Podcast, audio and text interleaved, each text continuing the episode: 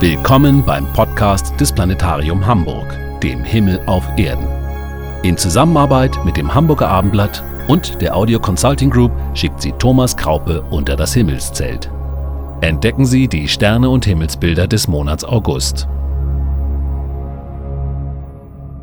Während die helle Tageszeit und Mittagshöhe der Sonne im August merklich abnehmen, werden die Nächte wieder deutlich länger. Seit der Sommersonnenwende ist unser Tagesgestirn im Sinkflug. Am 11. August verlässt die Sonne das Sternbild Krebs und wechselt ins Sternbild Löwe. Am 23. August tritt sie in das Tierkreiszeichen Jungfrau, verbleibt aber noch bis zum 17. September im Tierkreis Sternbild Löwe, das zusammen mit der Sonne auf und untergeht und daher auch nachts nicht zu sehen ist. Suchen Sie sich einen Standort mit freier Rundumsicht bis zum Horizont und möglichst weit entfernt von störenden Lichtern der Stadt. Nach Sonnenuntergang blicken wir gemeinsam zum Himmelszelt und warten, dass sich die ersten Sterne zeigen. Im August können wir endlich wieder einen dunklen Nachthimmel genießen. Der helle Dämmerschein ist verschwunden. In der ersten Augustwoche stört uns abends der Mond noch nicht. Er wird allerdings ab 8. August immer heller und erreicht am 15. August im Sternbild Wassermann die Vollmondphase. Erst in der letzten Augustwoche wird sich der abnehmende Mond dann in die zweite Nachthälfte zurückziehen. Bereits in der Abenddämmerung fällt uns ein sehr helles Gestirn auf, das tief am Horizont nahe der Südrichtung leuchtet. Es funkelt nicht, sondern strahlt in einem ruhigen Licht. Es ist Jupiter, der größte Planet in unserem Sonnensystem. Er beendet im August seine Oppositionsperiode, in der er sich rückläufig immer näher an den hellen Stern Antares im Skorpion heranpirschte. Können Sie diesen rötlichen Stern unterhalb von Jupiter erkennen? Man benötigt freien Blick und klare Sicht zum Süd-Südwest-Horizont. Der rötlich funkelnde Antares ist viel lichtschwächer als Jupiter und rund 6 Grad rechts unter Jupiter in Horizontnähe zu entdecken. Nur noch in der ersten Nachthälfte können wir Jupiter und Antares sehen. Beide haben bereits die Südrichtung durchschritten und sinken nun zusammen zum Südwesthorizont. Gegen Mitternacht sind sie im Horizontdunst verschwunden. Am 8. bis 9. August zieht übrigens der zunehmende Mond an den beiden Gestirnen vorbei. Wer ein Fernglas zur Hand nimmt, der erkennt, dass auch Jupiter von Monden umkreist wird. Die vier hellsten Jupitermonde sind dabei als winzige Lichtpünktchen abwechselnd rechts oder links der Jupiterkugel zu sehen, wie Perlen an einer Schnur. Tatsächlich sind diese Jupitermonde so groß, oder sogar größer als unser Erdmond. Auf gleicher Höhe wie Jupiter, aber mehr als eine Handspanne östlich, links von ihm, leuchtet Saturn im Schützen. Der Ringplanet ist weit bis nach Mitternacht zu sehen. Allerdings ebenso wie Jupiter nur horizontnah in südlicher Richtung. Vom 11. auf den 12. August zieht der zunehmende Mond südlich an Saturn vorbei. Hoch über den beiden Riesenplaneten ist der zentrale Teil des Schlangenträgers, als eher unscheinbares Oval lichtschwächerer Sterne zu erahnen. Und darüber das ebenfalls sehr ausgedehnte Sternbild Herkules. Weiter rechts, im Westen, leuchtet der helle, rötliche Stern Arctur im Bärenhüter. Zusammen mit den Sternen des großen Bären sinkt dieser Frühlingsstern nun immer tiefer Richtung Nordwesten. Dort, rechts von Arctur, leuchten die sieben Sterne des großen Wagens, eben der hellste Stern des großen Bären. Diese löffelförmige Sternfigur, die ja von den Amerikanern auch Big Dipper, also großer Schöpflöffel genannt wird, ist der beste Wegweiser zum Nordstern. Verlängern wir die Rückwand des Wagens etwa fünfmal, so stoßen wir auf den Polarstern, den Nordstern, genau über der Nordrichtung. blicken wir zum Polarstern und damit nach Norden, so ist linke Hand Westen, rechte Hand Osten und in unserem Rücken Süden. Drehen wir uns wieder herum und schauen nach Süden. Aus drei hellen Sternen, die hoch über Saturn und Jupiter funkeln, können wir ein riesiges gleichschenkliges Dreieck bilden, das Sommerdreieck. Da ist zunächst Vega in der Leier, fast senkrecht über uns. Ein bläulich-weiß funkelnder Stern, der hellste Stern des nördlichen Sternenhimmels. Fast ebenso hoch steht links, also östlich von ihr, der Stern Deneb im Schwan, während unterhalb der beiden der etwas schwächere Attair die Südspitze des Sommerdreiecks markiert. Vega, Deneb, Attair, dieses gewaltige Sommerdreieck wird uns bis in den Dezember begleiten. Allerdings ist es nur in den Sommernächten die ganze Nacht über zu sehen. Daher sein Name. Das Sommerdreieck hilft uns auch, drei der kleinsten Sternbilder des Himmels zu finden. Den Delfin, das Füchslein und den Pfeil.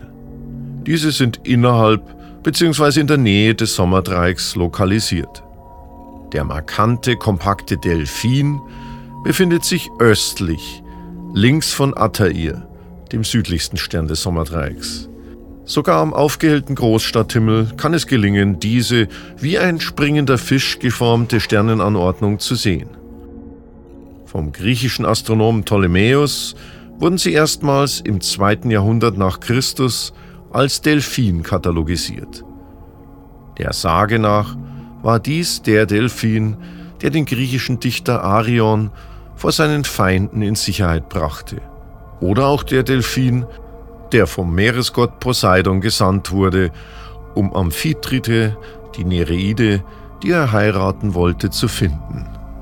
Nördlich, über Attair, sind die lichtschwachen Sterne des Pfeils in der Milchstraße zu finden.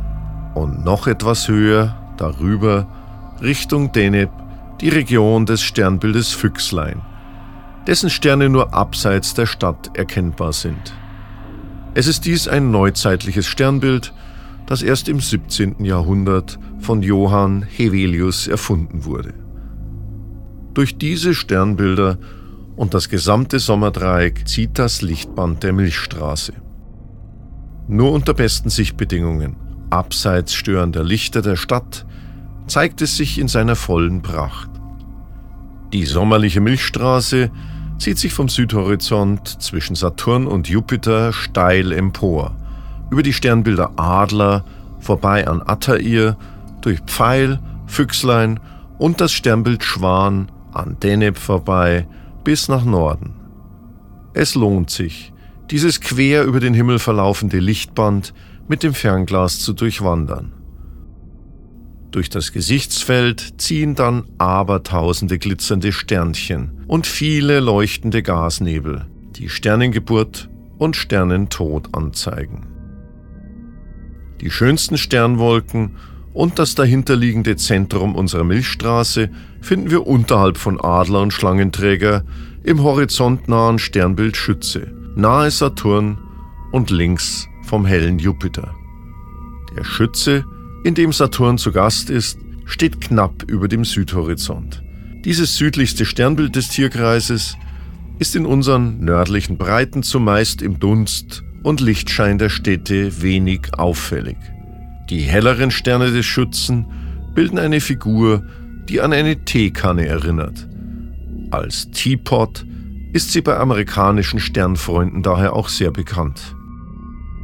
Nehmen Sie sich Zeit und legen oder setzen Sie sich in einer lauen Sommernacht unter das Sternenzelt.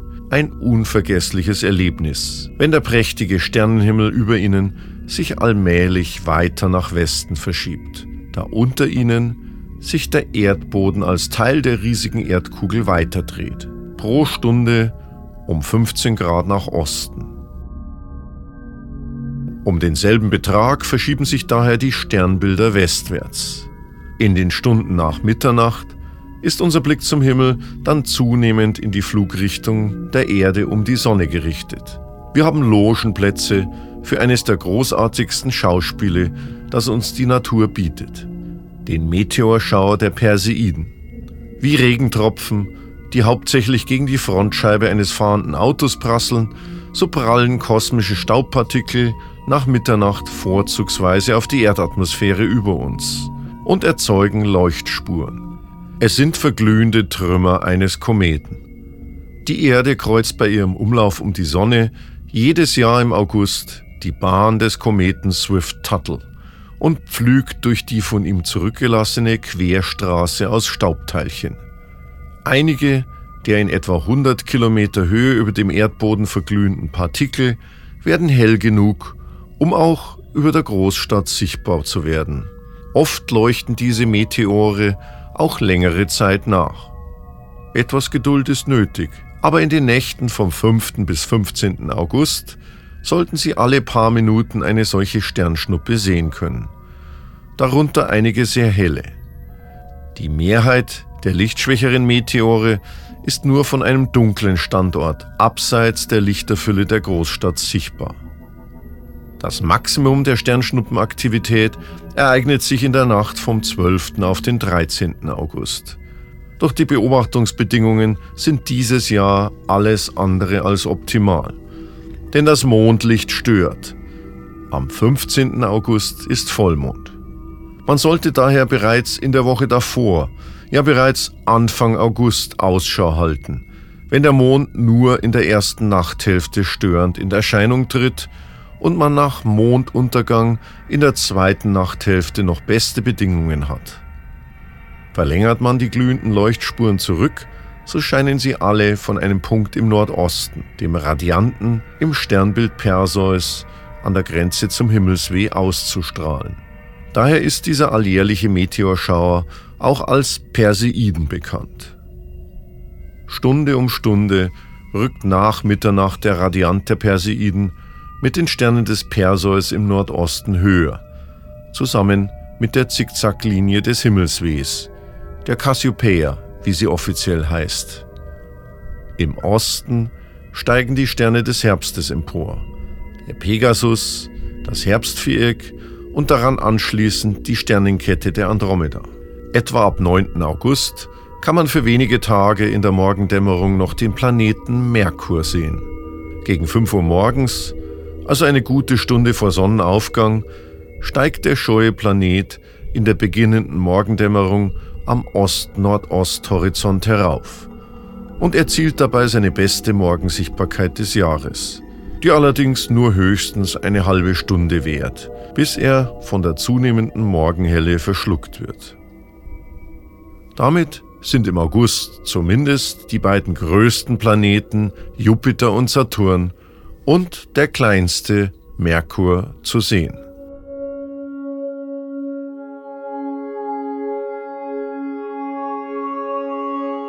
Dies war Ihr Sternenpodcast aus dem Planetarium Hamburg für August 2019.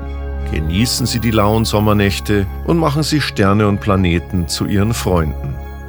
Mehr zum aktuellen Sternenhimmel und zur Sichtbarkeit der Planeten können Sie wie immer im Planetarium Hamburg erfahren. Klare Sicht wünscht Ihnen Ihr Thomas Kraupe.